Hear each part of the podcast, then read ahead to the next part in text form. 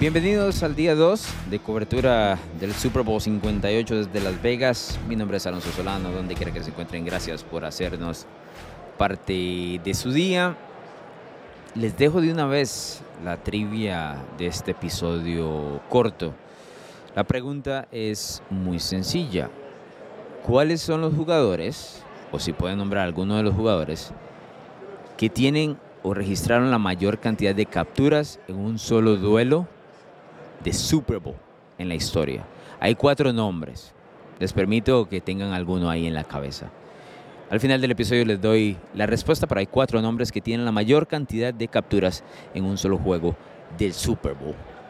Este episodio particularmente tiene que ver con la nueva etiqueta que se le está ejerciendo, se le está poniendo encima a Patrick Mahomes. Y sé que mucha gente tal vez está algo desencantada con él o un poco cansada de hablar de Mahomes, pero sigue siendo el nombre que representa la NFL. Y detrás de esa afirmación hay algo que me llama mucho la atención, que nos sucedió ayer mientras estábamos en una conferencia de prensa presentada por CBS, que va a ser el canal que tiene toda la ejecución de la transmisión del Super Bowl 58. Nos dieron la oportunidad de conversar con Tony Romo, con Jim Nance, que son por supuesto eh, los dos que llevan la transmisión para inglés. Por ahí andaba J.J. Watt, Boomer Sison, Phil Sims, entre otros nombres, el, coach Phil Cowher y demás. Pero bueno, cuando estaban presentando precisamente el Super Bowl, mencionaron, o uno de los eh, directores de CBS mencionó que ellos están eh, muy, o muy entusiasmados por este partido porque presenta la oportunidad de ver a una franquicia histórica en el escenario más grande y que tiene muchísima tradición y mencionó a los San Francisco 49ers. ¿no? Así lo mencionó la introducción. Y luego dice, combatiendo con el que será o es en este momento la cara de la NFL en Patrick Mahomes. Y así dijo, la cara de la NFL en Patrick Mahomes. No mencionó a los Kansas City Chiefs. Y eso me llamó muchísimo la atención. Eh, particularmente, no porque no mencionara a los Chiefs, sino porque dijo la cara de la NFL. Y eso es curioso porque no está diciendo ninguna mentira, pero a la, hora de mencionar la cara de la NFL, hay que decir que está dando un giro la manera en que se ve a Patrick Mahomes y la manera en que se discute sobre Patrick Mahomes, ¿no? Y ese giro ha llegado a, través de varios comportamientos eh, en los últimos años y algunas cosas que han sucedido a través de o alrededor de los de los Kansas City Chiefs. Por supuesto el hecho de que, de que ganen tanto, ¿no? Están en ese momento en el cuarto Super Bowl en los últimos cinco años con la oportunidad de como lo mencionábamos en el episodio de ayer, de ir back to back, ¿no? De ir de manera consecutiva por primera vez desde el 2003, 2004, cuando lo lograron los New England Patriots. Eso me llama la atención porque el giro en la percepción sobre Mahomes, que algún momento era esa cara de la NFL, pero no solo la cara, sino una cara refrescante de la NFL, del lado positivo, quien iba a cargar con el estandarte de la liga para el resto del mundo, para los aficionados así de hueso colorado, de mucha sangre, Mahomes se está convirtiendo en el villano de la liga, al que hay que vencer. Y todo, toda buena historia tiene que tener un villano, ¿eh? y eso no lo vamos a quitar. Toda buena historia tiene que tener un villano. Yo digo que uno de los problemas que ha, por lo menos, encontrado la franquicia de Marvel en los últimos años, post era eh, Endgame, es que no ha encontrado un villano. No hay un buen rival para los superhéroes. También los superhéroes fuertes se fueron, estamos de acuerdo, pero no hay un buen rival. Siempre necesitamos un villano al que queremos vencer. Por los últimos 20 años en la NFL fueron los New England Patriots, Tom Brady y compañía. Esos eran los villanos de la liga. Porque siempre estaban en competencia, siempre estaban en las últimas instancias y la gente regocijaba y eh, celebraba cada vez que caían, ¿no? Pero también ganaron mucho. Y ese es particularmente el escenario donde está el equipo de Kansas City. Por supuesto, de los Patriots hubo polémicas, ¿no? Polémicas arbitrales y todo lo demás, y, temas extra cancha que ayudaron a que fuesen el equipo más odiado de la liga. Kansas City no ha tenido eso, pero me llama la atención el giro del contexto que, que, tenemos ahora a la hora de conversar sobre, sobre Patrick Mahomes.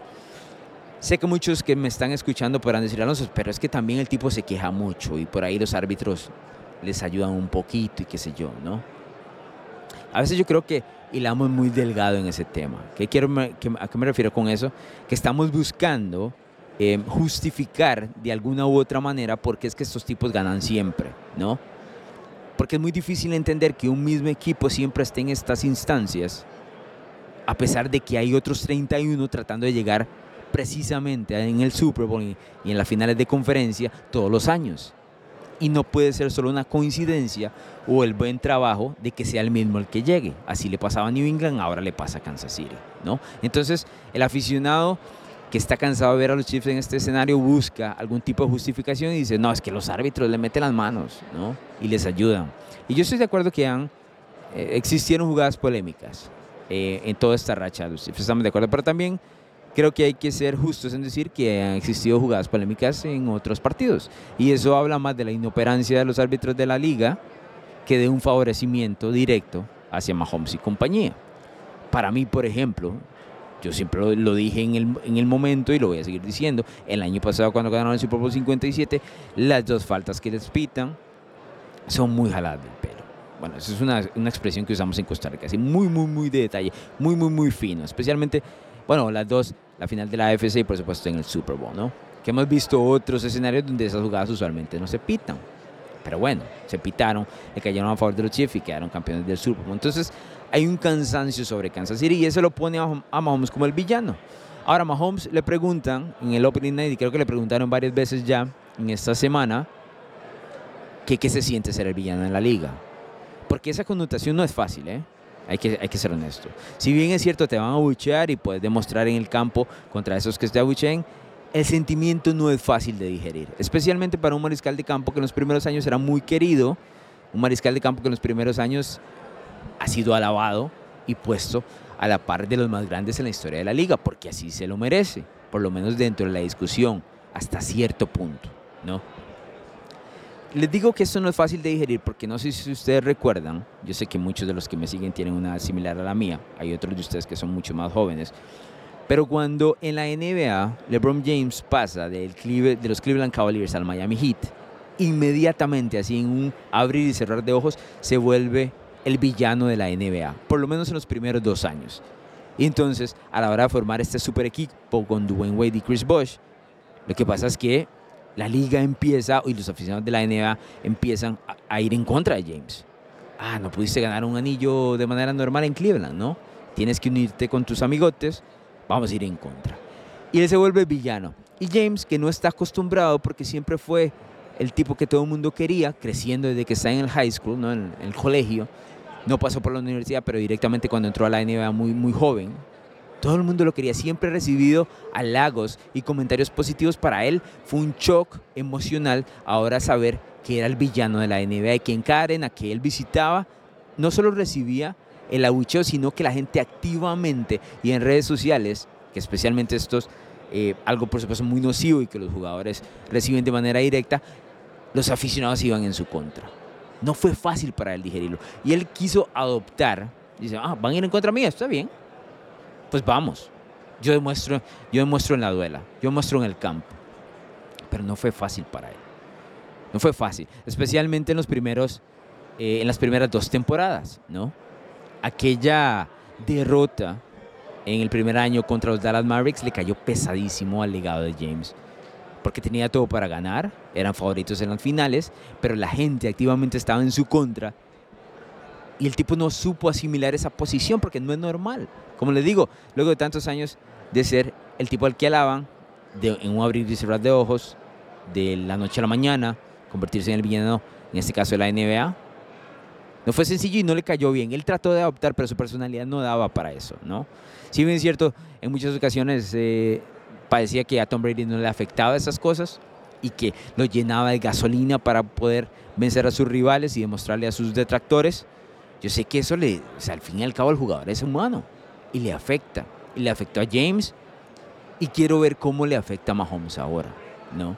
Porque sí escuché mucho en redes, o por lo menos leí mucho en redes sociales, el, el clásico comentario de decir, carajo, le estás dando gasolina ahora a Mahomes, le estás dando fuego, le estás dando, eh, porque lo abucharon, ¿no? Como lo mencioné en el primer episodio, en el Opening Night, mucho. Y se le ha preguntado mucho sobre esta situación y en redes sociales mucha gente está en contra de los Kansas City Chiefs por esta razón por muchas otras razones, pero bueno, está en contra de los Chiefs y está en contra de Mahomes, ¿no?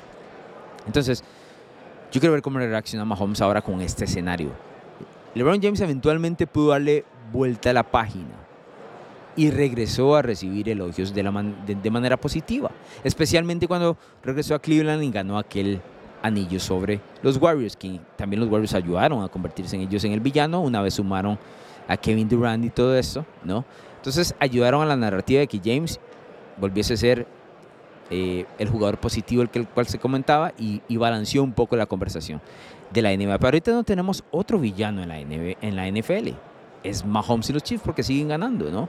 Y tras de eso le suma el tema de que socialmente se, se conversa mucho sobre la relación de Taylor Swift y Travis Kelce. Hay mucha gente, mucho aficionado eh, que se siente, no sé cuál es la palabra, amenazado, eh, no sé, no, no, no, sé cuál es la palabra, por este tipo de relación o porque se converse tanto sobre esta relación y entonces obviamente eso le suma a que los Chiefs caigan peor, ¿no? Entonces yo quiero ver cómo reacciona Mahomes ahora en este nuevo papel, porque él dijo el lunes por la noche si ustedes quieren que yo sea el villano, yo voy a ser el villano.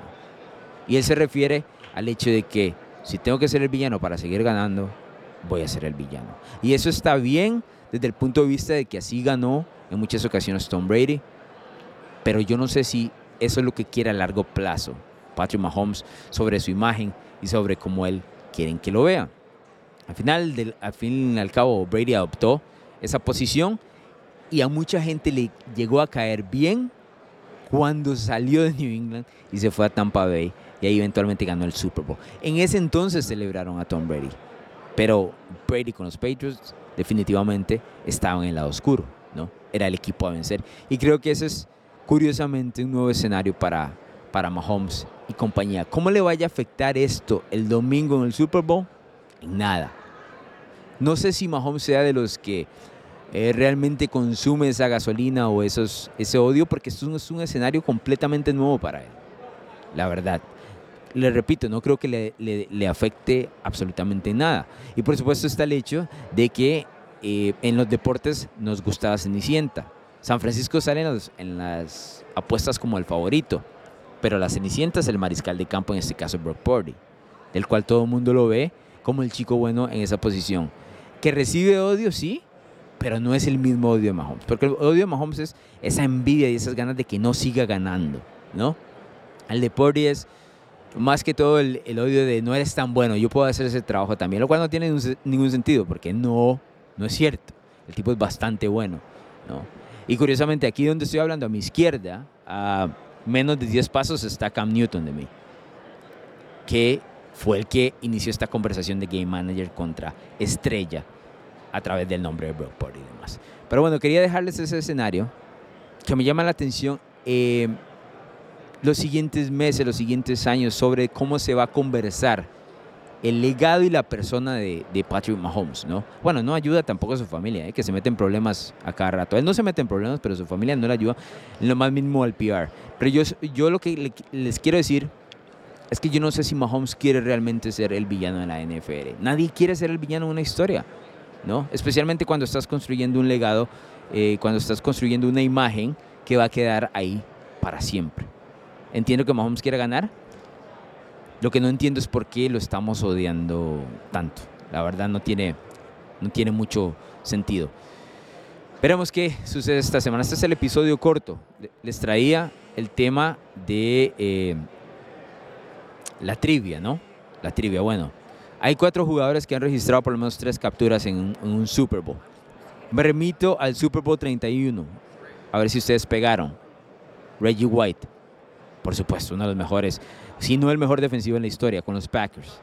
Darnell Dockett, en el Super Bowl 43 entre los Cardinals y los Steelers, registró tres capturas sobre Ben Roethlisberger. Coney Eli, en el Super Bowl 50, jugaba para los Panthers tres capturas contra los Broncos de Peyton Manning, que básicamente no se podía mover, era el esqueleto de Peyton Manning en su momento. Y no sé cuántos se recuerdan esto, el Super Bowl 51 Grady Jarrett, que tuvo un juegazo en la derrota de los Falcons ante los Patriots en ese Super Bowl 51. Esa era la trivia, señores. Y ese es el comentario de hoy. En el día 2, rumbo al Super Bowl 58. Esto es NFL Latino.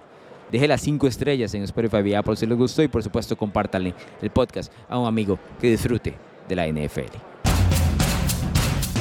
¿Te gustan los deportes, la cultura pop y opiniones diferentes?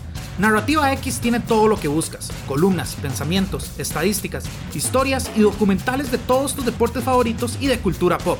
Todo contado a través de la pluma de diversos autores, con puntos de vista únicos y de cualquier parte del mundo. No busques más, Narrativa X es tu casa. Síguenos en Twitter como arroba narrativa-x y visítanos en narrativax.com. Te esperamos.